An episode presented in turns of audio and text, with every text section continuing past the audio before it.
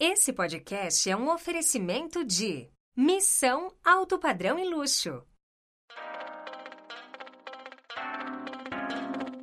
Começa agora o Vem Pra Mesa, o podcast número um do mercado imobiliário. A apresentação: Sérgio Langer. Corretor de imóveis. A Plano e Vendas tem um convite para você. Venha realizar milhares de sonhos conosco e trabalhar na melhor house do Brasil. São 60 empreendimentos em comercialização com mais de 8 mil unidades em estoque. Em 2022, teremos ainda 15 lançamentos para movimentar a sua carteira com novidades. As melhores comissões, campanhas, premiações e programas de fidelidade. Seguindo nossa metodologia, aqui você vende, nós garantimos. Venha para a família Plano e Vendas. Vem ser feliz com a gente. Acesse www.vempramesapodcast.com.br barra Plano e Vendas. Seja muito bem-vindo a mais uma edição do Vem Pra Mesa. Eu sou Sérgio Langer e esse é o seu podcast do mercado imobiliário. Hoje eu tenho o prazer em receber Raquel Trevisan, diretora de marketing na imobiliária Taperinha. Você está ouvindo o Vem Pra Mesa, o podcast do mercado imobiliário. A apresentação: Sérgio Langer.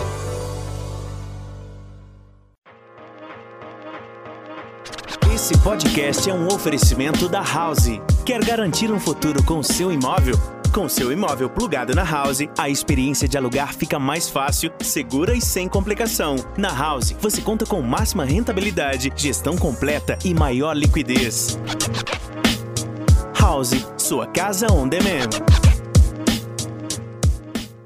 E lembre-se de seguir o Vem Pra Mesa no seu aplicativo favorito de podcast, Spotify, Deezer, Apple Podcasts, Google Podcasts. Estamos em todas as plataformas importante você seguir, deixar o seu comentário também, deixar sua avaliação. Isso é muito importante para que possamos alcançar mais e mais pessoas dentro do nosso mercado imobiliário. Raquel, seja muito bem-vinda ao Vem Pra Mesa. Oiê, muito obrigada pela, pelo convite, por estar aqui. É um prazerzaço falar do que a gente gosta, né? Não tem, não tem convite que a gente negue. Estou muito feliz de estar aqui. Raquel é formada em administração de empresas, com especialização e mestrado em marketing, MBA em negociação, atua há 20 anos no mercado imobiliário, criou o canal E Agora Raquel no YouTube, que tem aí repercussão nacional. Raquel, conta um pouquinho a sua entrada no mercado imobiliário há 20 anos, o que, que te picou, que, como é que te fisgou o mercado imobiliário? Tem uma história bem interessante, assim, que eu acho que até acho que nunca falei com detalhes para ninguém isso. Uh, eu entrei pelas, pela porta dos fundos, eu costumo dizer, Sérgio. Por quê? Porque a, eu sou de Santa Maria, né, interior, bem no meio do Rio Grande do Sul. É, o meu pai e mais dois colegas da faculdade fundaram a Imobiliária Taperinha uh, em 1973, exatamente o ano que eu nasci, né? Ela é um pouquinho mais velha só do que eu. E eu nunca tive como meta, como ambição, e, ninguém, nunca foi tocado isso na família de, de eu ir trabalhar lá. Fui fazer administração por causa do marketing, né? Que é a minha grande paixão. E eu entrei na Taperinha como ela sendo minha cliente, né? Eu tinha uma empresa de consultoria de marketing, de assessoria de marketing lá atrás, e a Taperinha era, foi minha cliente. Isso depois de me formar, depois de especialização. E aí, claro, acabei, comecei a me envolver mais, né? Uh, então, comecei a fazer trabalhos para Taperinha e cada vez me envolver mais. Eu dava aula naquela época. Aí aconteceu uma situação na faculdade em que eu dava aula, eu peguei um plástico de um formando, daí eu pedi demissão e eu disse: agora é uma hora de dar uma ajeitada na, na, na minha vida. E aí eu disse: olha, ou eu entro de vez, né? Ou eu não entro. E aí, isso era 2005, que daí eu assumi como diretora da Taperinha. E a partir dali, eu, então, há 15 anos eu sou diretora. É, não sou, sou sócia minoritária, tenho uma cota, eu não me considero dona da Taperinha, eu sou uma executiva, né? E, e é assim que eu sou tratada lá dentro, e é assim que eu me considero.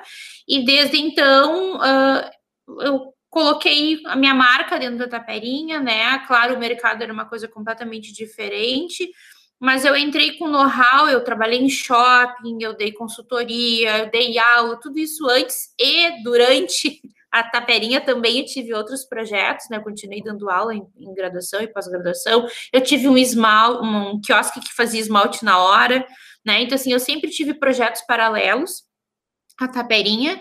É, mas na Taperinha, então, eu costumo dizer isso, por que, que eu entrei pela porta dos fundos? Porque de todos os filhos, né, a, a, que estavam envolvidos até então eram todos advogados, como os, os, sócios majoritários, todos homens.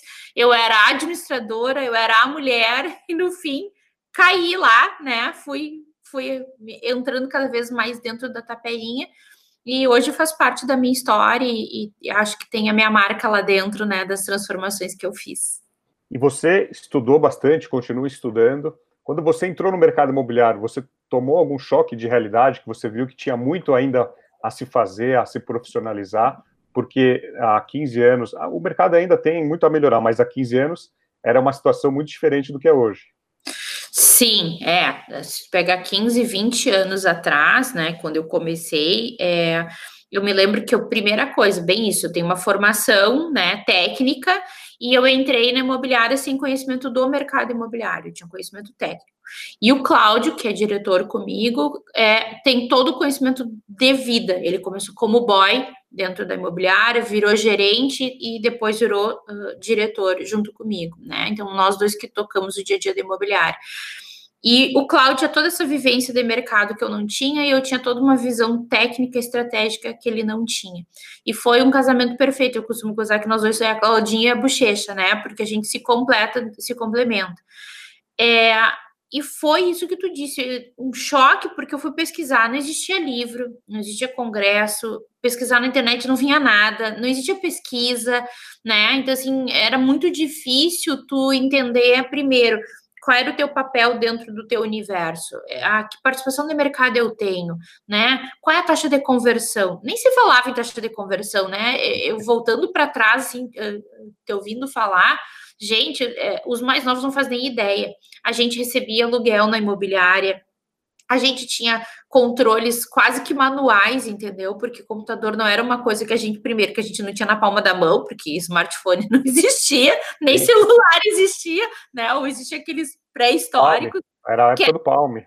Ah, sei lá, acho que até, né? É, é, o celular era só para ligar naquela época, depois acho que SMS, depois me lembro quando veio o BlackBerry, que era super revolução há 10 anos atrás. Então, assim, muita coisa mudou no mundo e também no mercado imobiliário. Hoje é um mercado completamente diferente. E é um desafio para uma empresa que tem 47 anos no mercado se renovar e se atualizar o tempo inteiro, né? Porque é, é, é mais difícil promover mudanças em algo que está estabelecido. Diferente de alguém que chega no mercado imobiliário agora, pega esse mercado, quer explorar e, e começar a trabalhar agora. Para quem já está quebrar essa barreira da mudança, da história do eu sempre fiz assim, que é uma, uma frase que eu odeio, né? E eu disse, ó, aqui dentro a gente não vai falar essa frase nunca mais, do eu sempre fiz assim, é isso sempre deu certo, porque a gente tem que se reinventar o tempo inteiro. E acho que esse é o grande desafio e que eu coloquei lá dentro da taperinha foi esse, da gente esquecer que a gente sim é uma empresa tradicional, porque a gente está 47 anos no mercado, mas é, a gente, isso não garante absolutamente nada o, o ganha-pão do dia de amanhã, né? Então a gente tem que estar tá sempre se reinventando como empresa e como profissional, né? Eu que tô, sou macaca velha aí, né? Já tô, na, já tô ficando para a história do mercado imobiliário. Quando eu digo que eu tenho 20 anos, até eu me assusto. Então, é, olhando para trás, se eu não me reinventar e não continuar me reinventando, a gente vai ficando para trás, em qualquer mercado, não só o imobiliário, né? E falando sobre a, a, figura do corretor de imóveis, você é muito próxima dos corretores, o, como é que você analisa essa, essa evolução aí nos últimos 20 anos da figura do profissional de corretagem? Esse é um profissional que está sendo muito exigido a mudança e eu pessoalmente acho que ainda tem muita resistência, né? Eu acho que, que o pessoal que pegou a, lá atrás e que pegou os tempos dourados do mercado imobiliário ali quando né, deu aquele boom que a gente começou, teve financiamento, enfim, que começou, porque isso também acho que é uma coisa que quem entra agora não faz nem ideia, né? as pessoas não tinham acesso a comprar a casa, ou era alguém que tinha guardado por muito tempo dinheiro, não era algo facilitado como hoje, que a gente consegue financiar e tudo mais. Então, é, o profissional de venda naquela época, se eu quisesse comprar imóvel, não tinha outra forma senão através das imobiliárias e dos corretores. Nós éramos os detentores da informação. Então, o cliente, querendo ou não querendo, ele morria na nossa mão, né? Falando de um jeito meio chulo, assim. Hoje, não. O cliente, se bobear, o cliente sabe mais do que o profissional se ele não é atualizado, porque ele entende do bairro, ele vai atrás daqui que tem de novidade do financiamento, ele vai é, ver qual é o histórico daquela construtora, daquela imobiliária, daquele corretor. Então, assim, o cliente hoje tem muito poder de informação na mão. Então, o corretor não é mais o detentor de, toda a informação, mas se ele é um profissional, uma profissional atualizado e que entendeu o papel dele nesse processo, ele é fundamental, porque as pessoas, eh, quando estão pesquisando, como tem muita informação, e tem muita informação ruim também, né? A gente tem, no marketing, fala, quanto mais opções tu tem, mais confusa a pessoa fica né? Se ela tem pouca decisão, pouca informação, ela tem dificuldade de escolher, porque ela não tem muita opção, mas se ela tem muita opção, ela, ela também tem dificuldade. Então, o profissional, a profissional da corretagem, entra como, é um termo meio desgastado, mas é como um consultor mesmo, entendeu? De, de acompanhar, de dizer, olha, esse imóvel é melhor por isso, por isso, por isso. Esse aqui, se tu quer investir, esse vai te dar maior retorno. Só que isso exige que seja um profissional que não esteja corretor, que seja corretor que entenda que essa é a profissão dele ou dela e que invista, se qualifique, que amplie seus horizontes, né? Então, assim, aquele, aquele corretor, aquela corretora que se contentava, vou falar até no passado, que se contentava com pouco, de dizer, tirei meu, meu fiz meu curso de TTI, tirei meu cresci, o meu cresce, né? Dependendo de quem está nos ouvindo, tirar uh, o cresce ou cresce, é, e pronto, tô feito, vou só ganhar dinheiro, essa, esse profissional tá, tá com os dias contados, vai ser um sobrevivente no mercado imobiliário. Pode ver, Sérgio, eu tenho certeza que tu concorda comigo, que aqueles profissionais que estão é, ganhando bem, no sentido assim, prosperando, são aqueles profissionais que estão indo atrás achar o seu nicho, qual é o tipo de imóvel, o tipo do cliente que eu vou, vou atender, e aí eu me especializo mesmo. E quando eu falo especialização, não é fazer só curso, mestrado, pós-MBA, MBA, que nem eu fiz. Não, se especializar em entender tudo daquele. Ah, você, agora não é mais minha casa, minha vida, gente, eu tenho hábito ainda de dizer, né? Mas minha casa, minha vida, eu vou lá me aprofundar. Não, é alto padrão, eu vou entender tudo de alto padrão, eu vou entender tudo do imóvel popular. Né? A gente tem N, uh, N profissionais no país que eu conheço, que tu conhece, que se especializaram e hoje são referência por quê? Porque eles entendem do que eles estão vendendo, eles sabem ir nos detalhes da coisa, né? Sabe, sabe qual realmente é a melhor opção. se a gente pegar, hoje existe algumas pesquisas, ainda são poucas, Sérgio. Infelizmente, passado 20 anos, a gente ainda não é um mercado que investe uh, em, em, pesquisa, em conhecimento, né? A gente está ainda é um mercado verde, vamos chamar assim, não é um mercado maduro nesse sentido. Mas por coincidência, ontem eu estava né, numa live falando sobre uma pesquisa que as mulheres do imobiliário fizeram junto com a, a BHUP, é, como as mulheres compram. E um dado chama muita atenção, Sérgio, não sei se teve essa, essa pesquisa e o pessoal que está nos ouvindo, mas 54,9, se eu não me engano, mas 54, alguma coisa das mulheres, os homens também um pouco menos, mas também a figura do corretor e da imobiliária como fundamental no processo da escolha do imóvel. Então, assim, aquilo que dizia que o corretor vai terminar, que o intermediário vai sumir, nananã, que tinha um terrorismo alguns anos atrás, você deve lembrar disso, está se mostrando que não, o que está acontecendo no meu, na minha opinião, é aquele corretor, aquela corretora, arroz com feijão, sem nem um beiquinho, lourinho para dar um tempero a mais, e esse, essa pessoa, esse profissional, essa profissional realmente está com os dias contados, já está passando o trabalho, já está com muita dificuldade. Agora, aquele corretor, aquela corretora que investiu nessa qualificação, e vai continuar investindo porque é um, é um, não tem fim isso, isso vai ser até a gente morrer de qualquer profissão, a gente cada vez vai ter que estudar mais. Esse ou essa profissional tá navegando no mar azul. porque uh, aposto que não consegue dar conta de toda a demanda de clientes, porque daí se, se tenha entrega, uma entrega de qualidade no seu serviço, na prestação de serviço, automaticamente outro indica, que o outro indica, que o outro indica, e aí a, a roda anda quase sozinha, no sentido de dizer que aquela coisa de ter que catar cliente, que às vezes muito corretor de de início, ou corretor aquele que fica catando do plantão, né? Hoje, cada vez mais, esse profissional, uh, se, tá, se estiver trabalhando da forma como tem que ser, como a exigência do mercado está pedindo, não vai parar de trabalhar nunca, vai ter sempre cliente batendo na porta, entre aspas, né? Querendo ser atendido, porque as pessoas querem um profissional, uma profissional que realmente oriente, que realmente seja um consultor. Para esse, é um mercado que eu não vejo tão cedo possibilidade de determinar, muito pelo contrário. Sim, e nos últimos anos muito tem se falado em imobiliárias digitais, o, a transformação digital.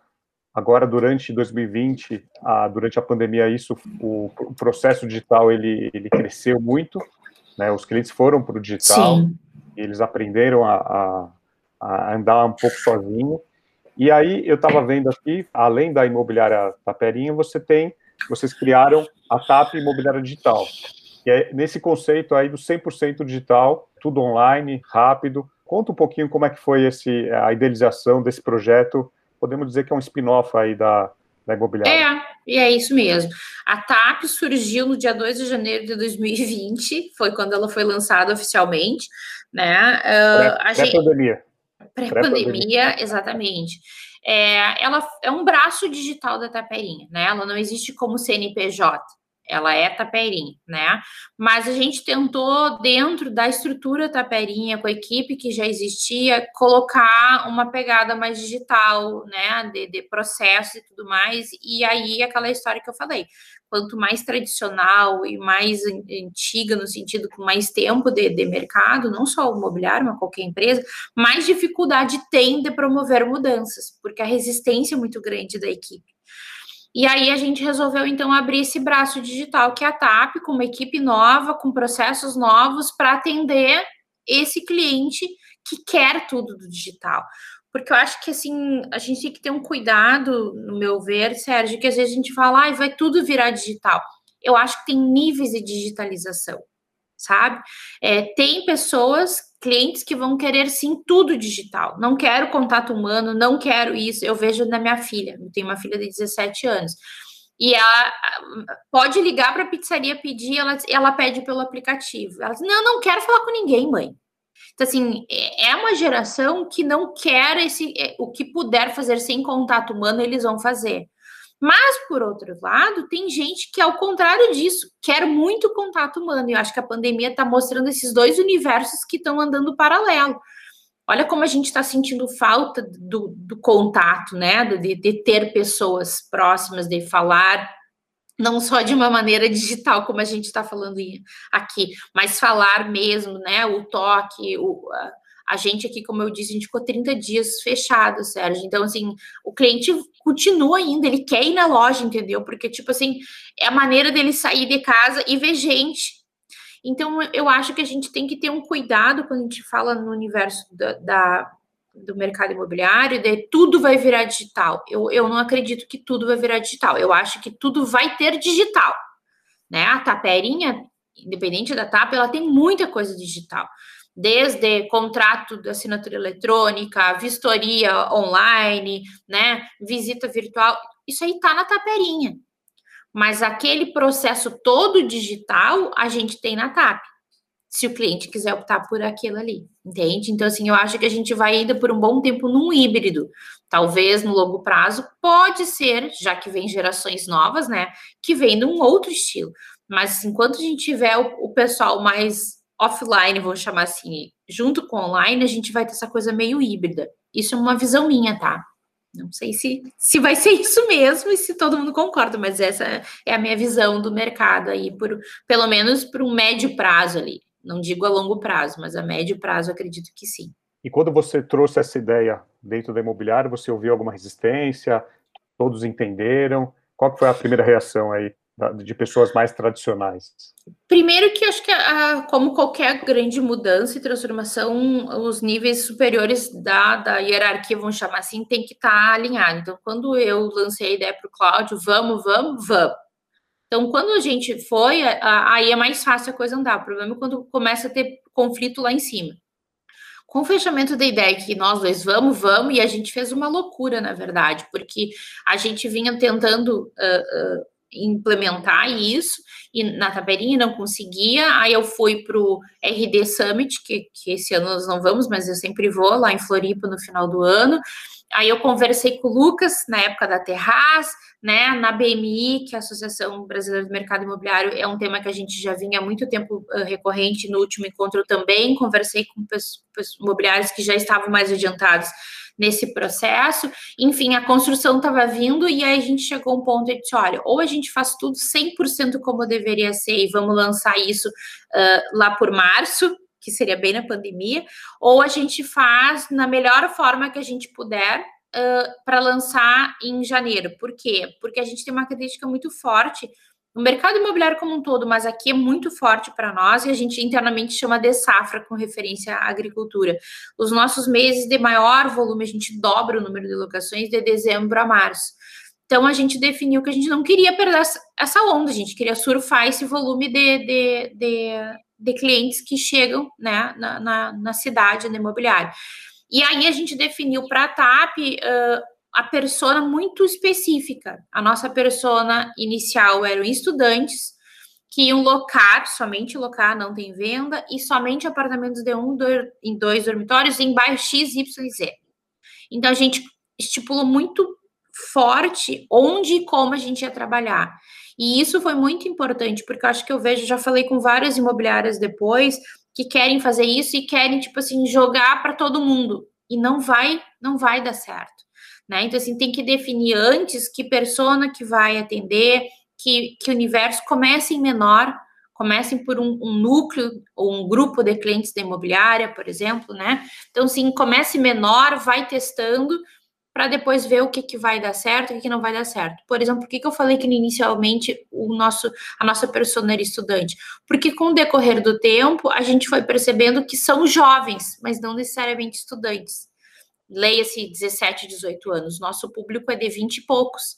Então, assim, ou é recém-formado, ou é aquele estudante que trabalha, que fica mais tempo na faculdade. Então, assim, a gente começou a mudar os conteúdos, botando, entre aspas, um conteúdo um pouco mais adulto, né? Porque a gente viu que o nosso cliente era um, um pouco, é jovem, mas é um pouquinho mais velho, né? Talvez aquele que está saindo de casa. Então, assim, com a pandemia, se olharem lá para o material que a gente uh, criou, de conteúdo, a gente foi criando é, materiais para esse estudante que talvez não foi embora de Santa Maria porque trabalha. Porque nas cidades universitárias como a nossa, com a história da pandemia, muitos desocuparam seus imóveis na locação e voltaram para suas casas, para não manter um ano, né, uma segunda casa. E levaram mudança e vão voltar quando tudo isso passar.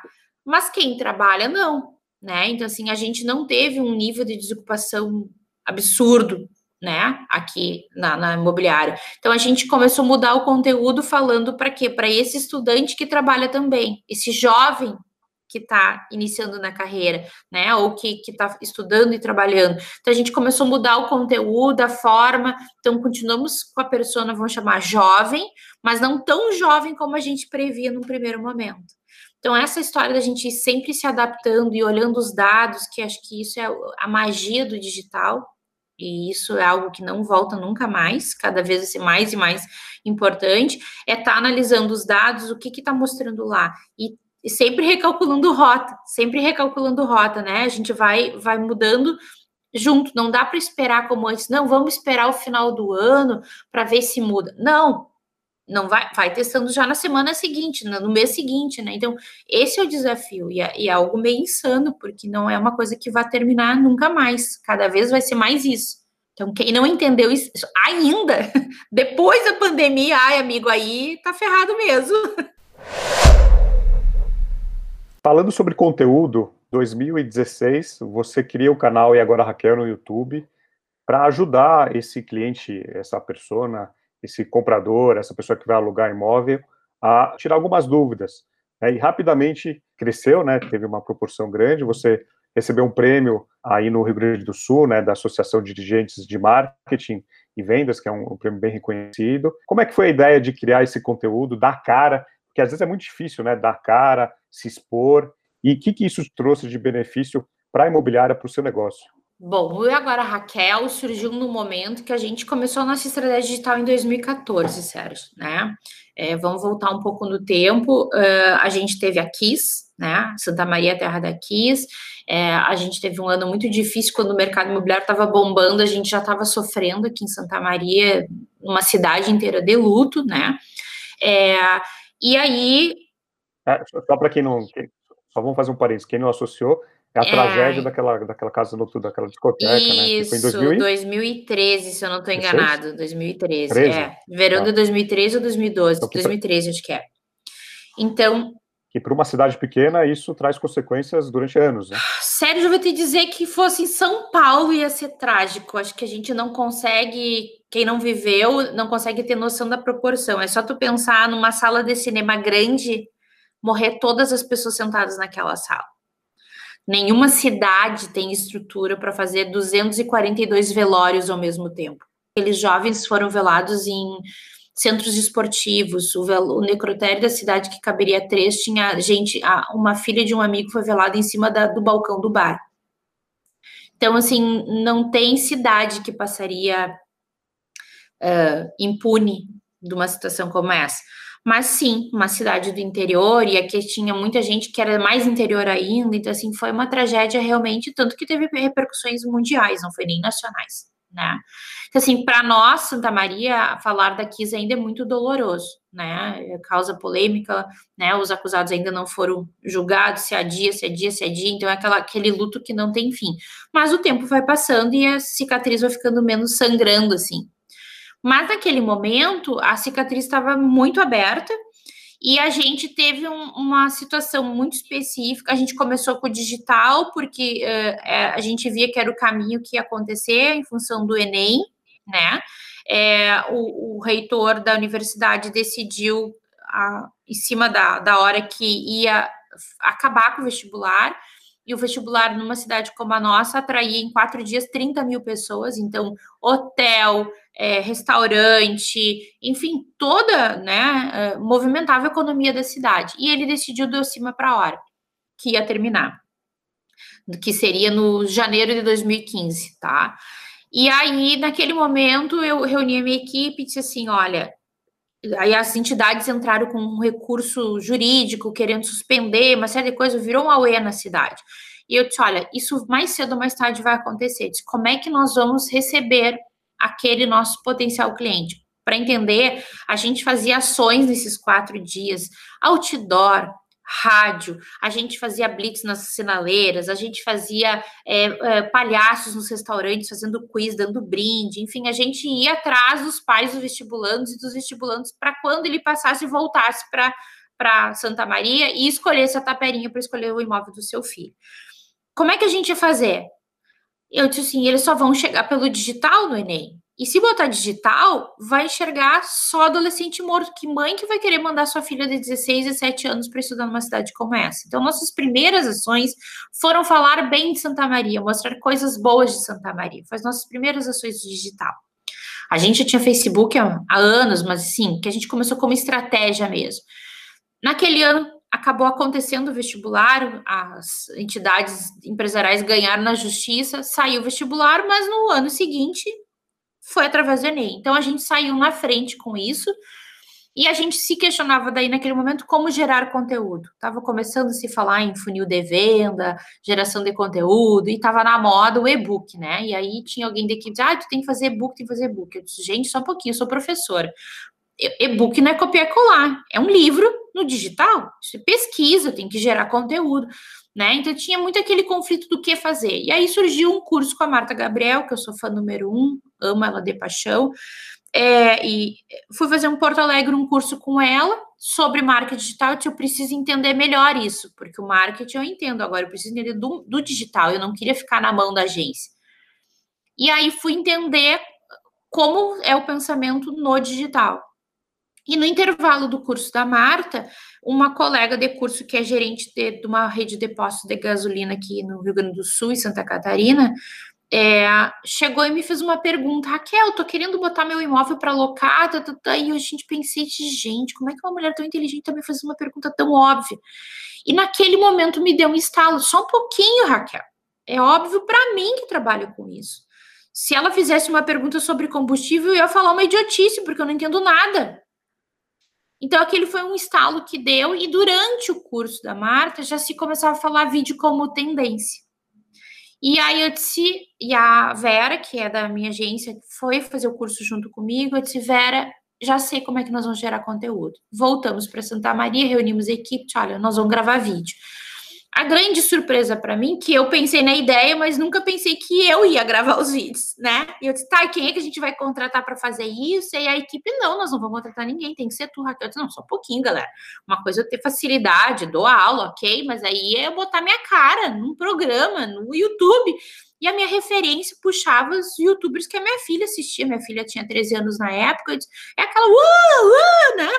E eu disse, gente, como é que eu vou fazer isso? Não tem cabimento. Eu disse, não, calma, vamos fazer pesquisa. Daí a gente foi fazer pesquisas e eu fui assistir junto com a Valentina os YouTubers que, ela, youtubers que ela gostava. Eu disse, minha filha, me mostra os que tu mais gosta. E aí, com o meu conhecimento de marketing, né, eu disse, só um pouquinho, Aí tu começa a pegar a estratégia. Se eles fazem mais ou menos a mesma coisa, eles usam mais ou menos os mesmos recursos. Não, não, não, não, não. Tá, como é que eu posso adaptar isso para o mercado imobiliário? E foi assim que nasceu agora a Raquel. A gente pegou a ideia, porque não existia, e aí é difícil. É, hoje, eu às vezes me pego pensando, gente, se eu tivesse tudo que eu tenho hoje de informação, quanta coisa a gente teria poupado tempo, dinheiro e esforço. A gente refez muita coisa, por quê? Porque não tinha base. Eu tô dizendo que eu me baseei em youtuber de, de bobagem de adolescente, me baseei no de maquiagem, né? De, de, não existia nada parecido. O que existia no YouTube é, no mercado imobiliário eram síndicos advogados engravatados, falando duas horas e meia com termos que ninguém entendia, né? Uma chatice. Continua sendo até hoje, né? Mas era o que a gente tinha ali. E aí Uh, naquele momento a gente botou a persona estudante. Então, assim, a gente se. Eu me permiti ser mais descontraída. Quem me conhece sabe que a Raquel que tá no Agora Raquel é a Raquel, não é um personagem, né? Mas eu me permiti uh, expor esse meu lado, porque afinal eu ia falar com uma com a gurizada, com o estudante. Então eu me permiti, mas mesmo assim, se tu pegar os primeiros e agora a Raquel, eu digo que eu pareço que eu tô drogada, porque eu falo toda mais calma e tal. porque eu tava me contendo muito, porque eu, era uma situação inusitada. A ideia de vir gravar aqui em casa foi para me acalmar. Então, assim, eu sempre falo aqui, ai, Raquel, eu queria ter a facilidade que tu tem. Gente, eu não nasci fazendo isso. A primeira vez que eu gravei o Agora Raquel, foi aqui em casa para eu me sentir à vontade, o piloto, né? O Christian, que é o diretor da, da, da produtora, disse: Raquel, vamos gravar na tua casa, que tu vai se sentir mais à vontade, não vai ter aquele coisa do estúdio e tal. E aí surgiu de gravar em casa para me acalmar e que depois fez todo o sentido, por quê? Porque a gente está falando de casa, então não é um cenário, é a minha casa, depois virou a casa dos meus pais, voltou para minha casa agora na pandemia porque eles estão isolados. Então, esse cenário é a minha casa real em ângulos diferentes. Na primeira vez que eu gravei, a noite anterior, eu tive diarreia, eu suava, vocês não fazem ideia, eu fiquei muito, muito nervosa. E eu gravei a pau e corda dois programas numa manhã inteira. Hoje, Sérgio, quem está nos ouvindo, eu chego a gravar em duas horas, já gravei oito programas. Porque é prática. Faz quatro anos que eu faço isso. Então, assim, é, hoje tem, desde o início teve a técnica, mas a técnica eu demorava muito mais tempo. Hoje, se eu erro gravando, eu nem espero o diretor Raquel não ficou bom. Se eu ouço, eu disse assim, não ficou claro, vou gravar de novo. Eu mesmo, ele nem interrompe, continua gravando, eu já paro, recomeço, entendeu? É, então, assim, tem vídeos que vai de primeira, e tem vídeos que eu refaço, refaço, refaço, às vezes parece que e eu falo rápido, e às vezes eu engulo algumas letras, como vocês já devem ter visto, eu engulo, parece sair, às vezes sai uma coisa que não é clara. Daí o diretor, Raquel, tu comeu letra, vamos gravar de novo, fala mais devagar. Então, assim, até hoje tem faz e refaz. Menos, com certeza. Então, e agora a Raquel foi uma grata surpresa, Sérgio, porque a gente sabia que estava criando algo diferente, sim, mas pensando muito mais na nossa realidade de consumo próprio. Nunca, não vou mentir, nunca imaginei que ia ser tão inovador em termos de Brasil e posso até me arriscar de mundo, porque até em Portugal, através do Rafa Landa, isso já circulou, tem gente de Portugal que me segue pela facilidade da língua. Então, a gente acabou depois se inscrevendo no Top de Marcha DVB, que é um prêmio que não é só aqui do Rio Grande do Sul, tem São Paulo, tem Santa Catarina, né? É, Para mim, profissional do marketing, é, foi uma emoção que eu não sei descrever, porque eu nunca imaginei estar subindo naquele palco, e naquele palco daquele ano específico eram só homens, tinha uma médica representando um hospital que ganhou, eu era uma única, eu e outro menino do interior, até hoje ninguém em Santa Maria ganhou um prêmio, então assim, é, foi muita, muita, muita emoção, é ainda, porque é um reconhecimento de quem tu admira, né, dos profissionais que tu admira. Então, assim, é, é, é, aquela inversão da chave que tu, tu pode sonhar, mas é meio clichê dizer que tu nunca imaginava ganhar, sabe? Então, e agora Raquel realmente foi um divisor de águas na minha vida. Se eu tô aqui falando contigo, é por causa da agora Raquel, é por causa do digital, porque senão nunca saberiam da Raquel, de uma cidade do interior do Rio Grande do Sul. O digital propicia isso. A gente está em contato. Ontem eu estava falando com uma, uma mulher dona de uma imobiliária em Piauí, a gente fala com Bagé, que é aqui mais interior ainda, a gente fala com Rafa Landa lá em Portugal. Então, assim, o digital é mágico, ele, ele tem muita coisa que não é legal? Tem, mas eu, não é ele que não tem coisa legal, é ser humano que aproveita do que ele pode fazer e faz coisas que não são legais, né? Mas o digital é Raquel, mágico. A sua filha aprovou? A minha filha é fã número um. Ela no início, vou te confessar que, que no início eu, relutei de dizer que eu era youtuber, me sentia meio ridícula dizendo isso, né? Mas hoje, hoje não, já faz algum tempo, sim, sou youtuber, me apresento como youtuber, né? Então, uh, e ela uh, tem muito orgulho, assim. Ela já participou do programa, teve um programa de Natal, ela era pequena, a gente fez com receitas e ela veio para a câmera junto ensinando as receitas dos brigadeiro gourmet que ela faz aqui em casa. Então, hoje ela é uma fã, divulga na pandemia, nos primeiro mês que a gente estava trancado, a produtora não podia entrar, eu gravei ao vivo, e agora a Raquel ao vivo, no mesmo horário que entravam os, os vídeos, eu fazia ao vivo. Ela era minha cameraman, tinha que ver os enjambreixos que a gente fez aqui para gravar, e ela me auxiliava, sabe? Ela é muito parceira, tenho, tenho certeza que ela tem orgulho da mãe dela. Hoje ela é, ela é da equipe, eu posso até dizer. ela é da equipe. E já aconteceu alguma situação de você chegar na sua cidade, algum supermercado, padaria, ó, a mulher do vídeo, tirar, alguém querer tirar alguma dúvida com você? De tirar dúvida, não assim presencialmente, mas uh, já aconteceram situações engraçadas. Uma que o oiê que eu falo, eu sempre falei, não foi algo criado. Na verdade, eu falei num vídeo e o diretor disse: Raquel, tu tem que usar sempre oiê tem que usar, tem que usar. Aí depois virou, tipo assim, rotina eu dizer oiê, mas eu, eu sempre cumprimentei as pessoas dizendo oiê. E aí agora, agora não, já faz algum tempo, se eu passo por alguém na rua, digo oiê, e a pessoa começa a rir, porque aí lembra do programa. Já aconteceu de estar tá, é, é, em situações e, e, a gente vê a pessoa, tipo assim, cutucando do lado, sabe? Ó, oh, ó, oh, é a Raquel, é já teve funcionário meu com uniforme da Taperinha, tu que trabalha com a Raquel, como é que ela é? É uma coisa meio. Te confesso que eu ainda não, não digiro muito isso, né? Mas aqui em Santa Maria, até vou te dizer assim, não é tanto porque as pessoas já me conheciam.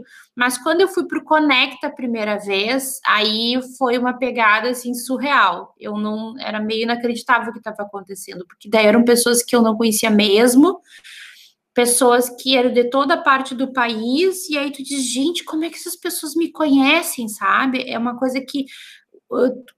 Como eu acredito que aconteça contigo, porque as pessoas ouvem a tua voz, ok, te segue na rede social, mas quando te enxergam pessoalmente é uma coisa meio esquisita, porque tu conhece, mas não conhece a pessoa, né? Sim. Então, é, é, eu noto, assim, para mim é mais impactante quando eu vou para um evento tipo Conecta, e que as pessoas me reconhecem. Ou quando eu entro num curso, como eu fui fazer em São Paulo ano passado, um curso do Camilo Coutinho sobre vídeo, e aí pessoas que estavam fazendo o curso no intervalo disseram assim: Tu não é Raquel do Agora Raquel? Eu disse: Sou. Ah, porque eu trabalho na agência da imobiliária X e eu sigo o teu trabalho. Então, assim, isso para mim é impactante. Quando tu tá numa outra cidade, totalmente fora do teu habitat, vou chamar assim, e as pessoas te reconhecem pelo teu trabalho, que para mim é, é para mim, Raquel, é uma das coisas que eu mais valorizo, né? Assim, ser reconhecida pelo meu trabalho. E você comentou quando você foi receber o prêmio da DVB, que era uma das poucas mulheres no palco, falando um pouco sobre desigualdade entre homens e mulheres no mercado imobiliário. É maior do que no mercado em geral, na sua opinião? Eu não sei se é maior, né? Mas é grande. Que bom que tu tocou nesse assunto, que eu posso pegar o gancho, que aí a pesquisa ainda está ocorrendo, né? A gente está fazendo algo histórico. Uh, surgiu de, uma, de um bate-papo, de uma conversa sobre desigualdade com o Denis Levati, que tu conhece também, né? Eu e o Denis falando, e ele me mandou uma, uma, uma um convite para um evento no mercado imobiliário que não era do Conecta, e ele disse assim: qual é o jogo sete erros? Eu olhei tudo, a fonte, tá para esquerda. Enfim, botei um erro. E ele, não, Raquel, não tem nenhuma mulher. Eu disse, Denis, isso não é, não é exceção, isso é regra. Para mim, me chama atenção quando existe mulheres, ou um evento só de mulheres, ou que a maioria seja de mulheres né? Então, assim, mas isso não é uma coisa só do mercado imobiliário. E ali surgiu uma ideia de fazer é, uma pesquisa minha, aí através eu fiz, quis fazer no Google Docs, porque eu não queria que as pessoas se sentissem, tipo assim, faz uma landing page e aí eu te dou, tipo assim, eu quero pegar teu e-mail para usar, não era né? Era para conhecer mesmo as mulheres que trabalham no mercado imobiliário. Aí, numa dessas, o Denis conversou com a Elisa Tawil, que é do Mulheres do Imobiliário, que é um evento, uma, uma movimento que surgiu faz um ano. Aí nos colocou em contato e ela disse: Raquel, a gente precisa botar mais, mais coisa nessa tua pesquisa, tá muito acanhada. Vamos chamar, vamos atrás do estudo de pesquisa. Eu disse: para, que eu sei quem eu vou chamar. Liguei para o meu amigo Marcos Araújo da Data Store, cara de pau, disse: Marcos, preciso de ti. Ele entrou, fez a ponte com a diretora dele, então, assim, uma pesquisa feita por mulheres e para mulheres, e a primeira vez na história do Brasil que a gente está indo pegar informações das mulheres que trabalham no mercado imobiliário. Então, o que a gente tem, Sérgio, é meio de achômetro, de sentimento de toda mulher que trabalha, de se sentir uma exceção onde ela não é exceção. Nós somos uh, maioria no país. No mercado imobiliário, se fala que 47% das corretoras são mulheres, ou seja, a gente é quase metade. Não somos a maioria, mas somos quase metade, né? Mas nos cargos de gestão, de diretoria, nós somos uma exceção. Então, eu que comecei 20 anos atrás, os pouquíssimos eventos que existiam do mercado imobiliário, eu era literalmente da meia dúzia. Não é literalmente meia dúzia. Era eu e mais cinco. É, dessas cinco, três eram esposas de dono do imobiliário, muitas vezes não atuavam, né? Alguma que outra era corretor, geralmente mulheres mais velhas, então assim, eu sempre fui uma exceção por ser mulher, por ser jovem quando eu comecei. Então eu chamava atenção porque eu era uma exceção, era aquele universo de homem nos eventos. Quando eu olho hoje para um Conecta do ano passado, né, que foi presencial, enxergo aquela multidão de mulheres, de corretoras, de profissionais. Isso me enche de orgulho de como nós tomamos conta do mercado imobiliário. Mas, ao mesmo tempo, ainda me entristece, foi por isso que a gente quis fazer essa pesquisa, porque eu vejo que, assim, no palco, ainda eu continuo sendo uma exceção. Num evento, eu continuo sendo uma exceção uh, de, como porta-voz das mulheres. Então, assim, a gente ainda tem um longo caminho para percorrer, né, é, para ter uma igualdade, uma equidade, né, e aqui eu não quero fazer discurso de mimimi, tá, tá, tá, não é real, né, e quando tu olha uma pesquisa feita de como as mulheres compram, Uh, só para ter outro dado da outra pesquisa, que essa eu não participei, mas eu tive acesso e todo mundo pode ter lá pelo Mulheres do Imobiliário, é, 35% das mulheres compram sozinhas o seu imóvel. É um número altíssimo, por mais que seja um viés de que é uma pesquisa aplicada em capitais, né? Belo Horizonte, São Paulo, Rio de Janeiro e acho que são três ou quatro. Então, assim, classes AB são mulheres com mais poder aquisitivo, são mulheres em capitais, ok, mas é muito, muito forte, eu acho, esse dado. 35% compra o seu imóvel sozinha. E quando eu digo sozinha, é com o seu dinheiro e sem a perguntar, sem influência de um companheiro ou de uma companheira. Então, são dados que, assim, se o mercado imobiliário não se uh, não abrir esse olhar para nós mulheres como consumidoras e não aquela que, como eu já ouvi, ah, é que vocês entendem mais de casa. Mudem essa chave. A gente entende de casa, a gente entende de negócio, a gente entende de digital e a gente quer ser ouvida sem achar que tudo que a gente quer é ser rosa, é mimimi, é, sabe? Foi-se esse tempo. A gente tem mulheres ainda assim, tem, mas tem muitas mulheres protagonistas nas suas áreas e que não estão tendo holofotes para ela.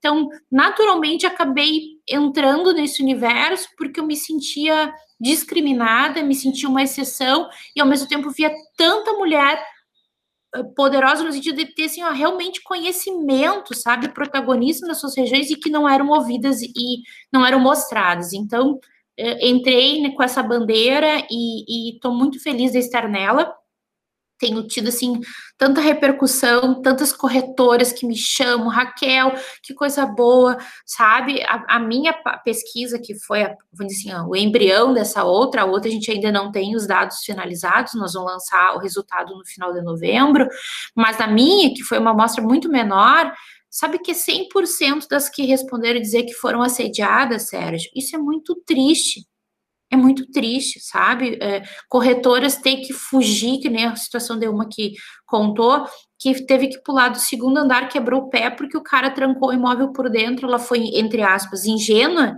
Ela foi mostrar o imóvel, trancou a porta por dentro, o cara pegou, não trancou. Aí o cara trancou e pegou a chave da mão dela para ela não sair.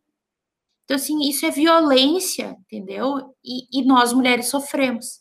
Então, assim, uma corretora, quando vai mostrar um imóvel, ela não tem que se preocupar só em vender. Ela tem que se preocupar dela não ter, correr risco físico, dela não ser mal é, interpretada, né? Então, assim, a gente tem muita, muita coisa para evoluir no mercado imobiliário ainda, é, para nos incluírem como mulheres profissionais e como devemos ser respeitados. Mas estamos ganhando espaço, estamos ganhando espaço. Vamos comemorar o que a gente já conquistou. E Raquel Trevisan, mulher empreendedora, quais foram os, os principais desafios que você enfrentou? Acho que um pouco disso que eu falei agora, Sérgio, porque uh, eu era jovem, mulher, no interior, num estado que é machista por natureza, o Rio Grande do Sul é um estado mais, não digo mais machista, mas é um estado muito machista. Então, assim, é, eu olhando para trás, eu vejo como muita coisa eu, entre aspas, me masculinizei para conseguir ser respeitada. Né? Então, assim, às vezes tem muita gente que diz assim, ah, é, como tu é braba, e eu disse, não, eu não sou braba. A questão é que se um homem dissesse o que eu disse, ia dizer, ah, o cara fodão, entendeu? Ele, ele. Quando é uma mulher, ainda esperam que nós sejamos meigas, passivas, ingênuas, entende? É, é, um, é um estereótipo muito forte, a gente está no século XXI ainda tem. Eu publiquei ontem, ontem, enfim, essa semana no LinkedIn um vídeo que é da ESPM, eu não sou do mundo dos esportes, não acompanho, mas quem tiver, procura lá no meu LinkedIn, é, é um vídeo que mostra sem aparecer a imagem da, das pessoas, tipo computador, é, né, um boneco, vamos dizer assim, de quem é esse gol, de quem é essa cesta, para mulheres e para homens. Ninguém citou o nome de uma jogadora de futebol, de uma jogadora de basquete. E todos aqueles super lances eram de mulheres. Então, assim, a gente ainda tem muito preconceito. Não tem uma mulher que, se parar para pensar, não sofreu preconceito por alguma razão no seu trabalho. Então, assim, eu já vi muito assim, ah, essa guria. Porque quando eu comecei com 20 e poucos anos, então essa guria, né? Ah, tu é faca, é uma expressão que a gente tem no Rio Grande do Sul, né? Tu é faca na bota, porque acho que, porque quando eu vou negociar, ai, não é fácil negociar contigo. Porque tem uma expectativa de que com mulher tu pode montar em cima, no sentido de eu, é, ah, deixa, a mulher é comigo, entende? Eu sofri preconceito dentro da própria imobiliária, me lembro que quando a gente é, abriu, surgiu a vaga de, de, do setor de vistoria, o meu pai disse, ah, a gente tem que contratar um rapaz. Eu, por que rapaz? Daí ele assim, não, porque ninguém vai, um pedreiro, um eletricista, um encanador, não vai respeitar uma mulher. Eu olhei para ele assim, por que tu acha isso? Tu acha que eles não me respeitam? Não, nós não vamos abrir a vaga botando se é homem ou mulher. Nós vamos abrir a vaga de ver qual é o profissional, o a profissional mais adequado. E desde então já tive muitas mulheres trabalhando no setor de vistoria e vou lhe dizer, elas enquadravam os eletricistas e os encanadores muito mais do que um homem no setor. Então, assim, eu acho que, que tem muito preconceito e eu sofri. Uh, que na época, assim, não, não, não é que me, nunca me machucou, Sérgio, para ser bem sincero, mas, assim, é, é, é desgastante. A gente sempre tem que trabalhar mais, se esforçar mais do que vocês homens, e isso não é um mimimi, isso é real, né? Para mostrar que a gente é capaz. E isso é uma coisa que, em pleno século XXI, a gente ainda tem que fazer, infelizmente. E eu pesquisando um pouco sobre a Raquel, sobre todo o histórico, eu encontrei algo aqui que meio que aponta aí que ela tem tanta ou até mais experiência do que eu no digital. É um e-mail aqui do Zip Mail, porque quem nunca ouviu falar é um, é um provedor gratuito de e-mail lá dos início dos anos 90. Então, tem muita gente que nunca ouviu falar. Uh, Raquel, você quando começou lá atrás, né, no digital, no marketing, no, no mercado imobiliário, o que, que, você, o que, que você gostaria de ter escutado que você não escutou, que você foi aprendendo no dia a dia, na, na porrada, de já ter entrado no mercado com essas dicas? Eu vou ter que dizer uma coisa: a gente tem tanto acesso à informação hoje e as pessoas não usam. Tanto acesso à informação e não transformam isso em conhecimento, que eu costumo dizer. Informação todo mundo tem. Se isso vira conhecimento, aí são outros 500, né? Só que lá atrás, quando eu comecei, informação era o livro que tu comprava, se alguém te indicava, né? Porque não existia avaliações, tu não podia ver no Google, no Reclame Aqui, tu não podia ver um tutorial. Cara, isso não existia nada. É, é um exercício, né, de voltar no tempo, assim. Então, a, a, pesquisa, o acesso à informação. Me lembro quando a gente contratou uma empresa de consultoria em 2010, ou seja, 10 anos atrás, porque eu dizia para o Cláudio, disse, Cláudio, a gente vê os nossos números comparativos com nós mesmos. Mas e se mercado? Não são melhor ou não são pior? Porque na cidade pequena, o concorrente não divide informação contigo. Ele temente, ele acha que vai estar te entregando a estratégia do jogo e tal. E eu, eu, eu, eu sentia muita necessidade assim, a gente tá bem ou não tá bem? Nós estamos fazendo certo ou nós estamos fazendo errado? E aí me lembro que quando a gente teve acesso à consultoria, que eles literalmente viajavam o país inteiro e aí pegavam assim, no gogó mesmo, né?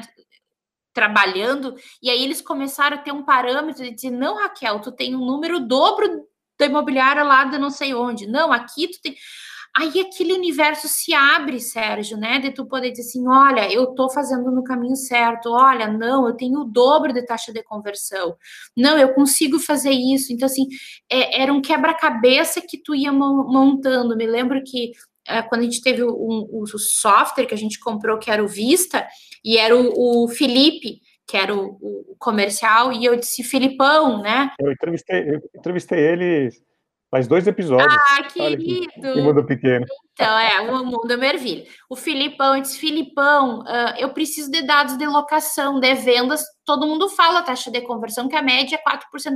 Ele, Raquel, ninguém tem isso.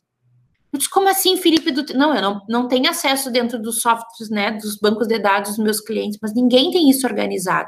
Então, assim, isso, 10 anos. Ano passado eu perguntei para o Rodrigo, da Cúpula. Rodrigo, Tu tem taxa de conversão de locação? Ele, Raquel, não existe pesquisas formais, mas assim, a nossa experiência de tudo que eu já vi, de tudo que eu já conversei, de nananana, é em torno de 10%. Então, Sérgio, ainda hoje, com todo o digital, a gente ainda tem muito furo no mercado imobiliário, no sentido assim, não existe pesquisas uh, uh, como existe no varejo, existem estudos riquíssimos, entende? Que te dão nortes.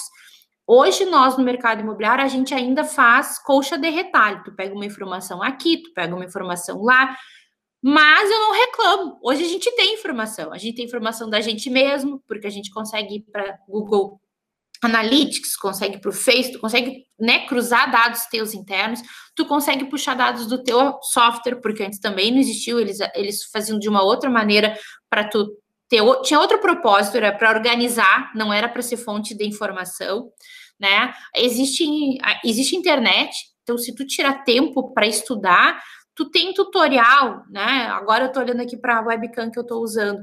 A webcam, eu li, mandei um WhatsApp para o Thiago, né? Thiago, me dá uma, uma indicação do que, que tu acha, né? O corretor high-tech. Não sei se tu já entrevistou ele também, Ainda o Thiago.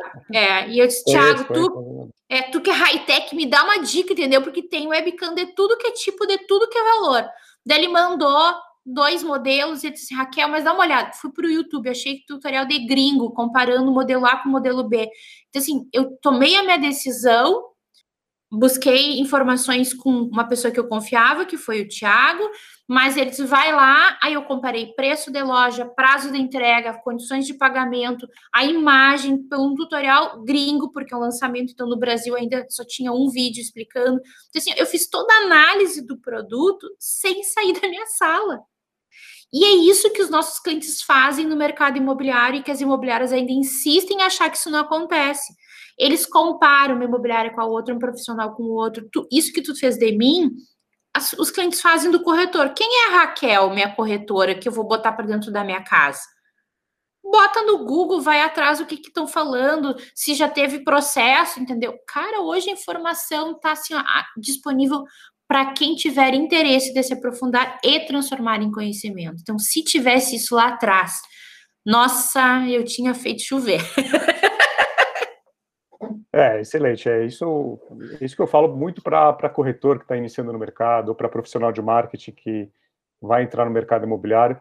A quantidade de informações disponíveis hoje com o YouTube, com, com redes sociais, com o Google, é, não tem limite. Agora, você tem que tem. aplicar, você tem que aplicar, é isso que você falou. Não adianta você ir no evento e ficar no Instagram, não adianta você é, comprar um curso online e fazer 20%.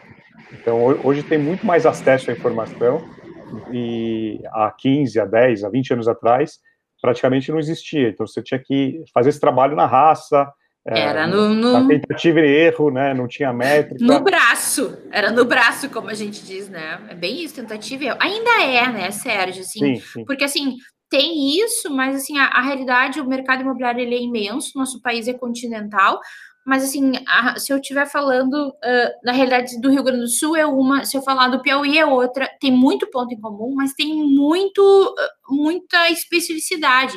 Então, assim, ó, nem tudo é, é 100%, né? Por exemplo, me ocorreu agora. Se tu fizer qualquer curso de Instagram, eu estou fazendo um curso, outro curso com a Marta Gabriel online, e aí teve uma aula com o Rafael Terra sobre Instagram, que ele é uma referência sobre Instagram, sabe muito. Já teve no Connect, etc. E o Rafael disse: ah, os melhores horários para postagem é meio-dia e nove da noite. Aí tu diz: ah, então tá, tem que postar meio-dia e nove da noite. Só que daí eu, na minha rede social, eu tenho toda quarta-feira um vídeo que eu posto que não é sobre o mercado imobiliário. A, a, ideia até inicial era, mas no fim virou, eu digo, é terapia online. Eu, eu faço divagações, filosofias de Raquel, né? E, e eu fui fazendo testes. E o meu horário melhor para postagem é cedo da manhã. Por mais que o maior, o meu pico de visualizações seja ao meio-dia, o algoritmo já está trabalhando desde manhã. Se eu postar perto do meio-dia, o algoritmo tem delay, entendeu? A, a, quantidade de engajamento e tudo mais não é o mesmo. E é tudo orgânico. Eu não boto dinheiro no meu Instagram. É tudo orgânico. Não tem o seguidor que eu comprei, não tem impulsionamento, não tem nada. Meu Instagram é só no orgânico. Então, assim, pegue a, a, informação e veja se aquilo se adequa à tua realidade, ao teu mercado. Então, assim, não pegue tudo como falou, tá falado e, e sai fazendo como se aquilo fosse lei, né? Testa. Funcionou? Uau, vamos lá, segue o baile. Não funcionou? Recalculando rota. Isso que é o digital, tu consegue ir fazendo dia a dia. Se tu quer, tu vai vendo evolução, né? Dia a dia, se aquilo funciona ou não funciona para ti. E fazendo testes, né? Teste AB, teste de horário, teste de tipo de conteúdo, qual que teve mais engajamento, então consigo repetir mas precisa ter o braço no sentido assim, ainda existe, Sérgio, porque não é fácil e as pessoas querem a fórmula pronta, né? Então tá, tem, vamos pegar o teu caso de podcast, tem e-book falando de podcast, o que que tu tem que comprar, que software tu vai usar, como montar e tal. Tá, mas e aí? Isso faz o podcast decolar? chegar na pessoa certa, na persona que tu definiu? Não, é trabalho e o resultado não vem tão rápido assim. O digital é rápido, mas o resultado valendo demora, porque é uma construção, é uma construção de uma marca, construção de um nome, construção, né, de uma empresa, tudo isso demora. Legal, Raquel, já estamos chegando a quase uma hora de bate-papo, um bate-papo delicioso aqui. A gente nem, nem viu o tempo passar. Nem eu. Essa, essa, é a beleza do, do Brasil, né? A gente vai para Santa Maria, lá no Rio Grande do Sul, depois a gente vai lá para Maceió, vamos para João Pessoa, e Ai, o, o, o digital vem permitindo eu falar com pessoas no Brasil inteiro e trazer essas histórias do dia a dia, histórias muito parecidas com de outras pessoas, e contando uh, muito do lado humano, falando sobre mercado imobiliário. Então, Raquel, quero te agradecer novamente pela sua participação, muito bacana a sua história, parabéns aí por tudo que você vem construindo é, em toda a sua carreira, e quero que você deixe uma mensagem final para toda a nossa audiência. Primeiro, agradecer o convite, sempre um prazer, como eu disse, falar de mercado imobiliário, falar do que a gente gosta, falar de marketing no mercado imobiliário, então, um brilho olhinho da criança, entendeu? Amo de paixão. E acho que quem nos ouve, é, gostaria de encerrar dizendo aquilo que eu acabei de falar, né? Eu acho assim, o digital facilita muita coisa, dá muita informação, te dá acesso que nunca se imaginou na vida a gente poder ouvir desde histórias que daqui a pouco tirou alguma coisa que eu falei aqui, ah, isso eu posso aplicar na minha empresa, na minha carreira, é, no outro episódio tira outra coisinha, a gente vai fazendo uma colcha de retalhos, né? Sim, o digital propicia tudo isso. Mas a atitude transformar informação em conhecimento, a construção da tua carreira, do teu programa, da tua empresa, da tua marca, isso vai depender única e exclusivamente de ti. Nem eu, nem o Sérgio, nem a torcida do Flamengo vai poder, vai poder fazer por ti. Então, assim, espero que de alguma maneira eu tenha trazido alguma coisa que, sendo uma fagulha aí, para quem ainda estava pensando, né, se faz, se não faz, que ter aquela primeira lasca ali de, de lascar o fósforo para poder fazer alguma coisa diferente, entender que daqui para frente não tem outra forma senão estudar, não digo estudar da maneira formal, mas estudar, estudar ouvindo o Sérgio e eu conversando, isso é estudar. Eu entendo que é um estudo, por quê? Porque alguma porcaria que eu tenha falado que se serviu, pronto, já tá, já serviu da, da, da dica, né? E isso eu tenho certeza que em todos os programas do Sérgio alguma coisa vai tirar de cada profissional que está passando por aqui, porque nosso Brasil é tão rico, o mercado imobiliário é tão rico e a gente tem um, o Hernani Assis, né, meu amigo querido, é, conheci ele há 10 anos e ele sempre diz assim, Raquel, a gente é privilegiado, o nosso mercado não tem estoque, o nosso estoque não é nosso, por exemplo, uma loja de sapato tem que ter desembolso para comprar aquele estoque da coleção primavera-verão, da coleção inverno. Se vendeu não vendeu, eu já paguei por aquilo, eu desembolsei. Nós temos estoque de algo que a gente não comprou para nós. A gente tem estoque da incorporadora, da pessoa que nos deu a autorização de venda, né? Então, assim, a gente tem muito privilégio no nosso mercado, além de lidar com o lar das pessoas, que é algo que tem uma emoção muito forte, e nesse momento de pandemia, é, nem vamos entrar aqui em questões de financiamento, de taxa e tal, nós estamos falando de lar, a gente nunca teve tanto contato com lar, então a gente é privilegiado de poder entrar no lar das pessoas, seja virtual ou presencial, né, em alguns lugares já está ocorrendo, e poder elas nos darem a confiança de vender uma das coisas mais preciosas da vida dela, que é o imóvel, é a casa, é o lar, né, ou um imóvel comercial que é fonte de renda. Então, assim, a gente tem muitos privilégios no mercado imobiliário. Eu acho que às vezes a gente entra na rotina do dia a dia e esquece disso. Isso eu acho que é um exercício que todo dia a gente deveria acordar de manhã e pensar: eu realizo sonhos de uma família, eu realizo sonhos de um empresário, de uma empresária, e isso tem muito valor e eu tenho, as pessoas depositam muita confiança. Então, isso tem muita responsabilidade. Se a gente pensar nisso, a gente compara com o médico que vai lá abrir a barriga, a cabeça, sei lá o quê. A gente diz, olha a responsabilidade do médico. Nós temos também. A gente tem responsabilidade pelas casas, pelos lares das pessoas, e só isso já faz, exigiria de nós a gente ter mais cuidado na nossa, no nosso dia a dia, na nossa profissão. Excelente, Raquel. Obrigado novamente. Pessoal, semana que vem tem mais. Tchau.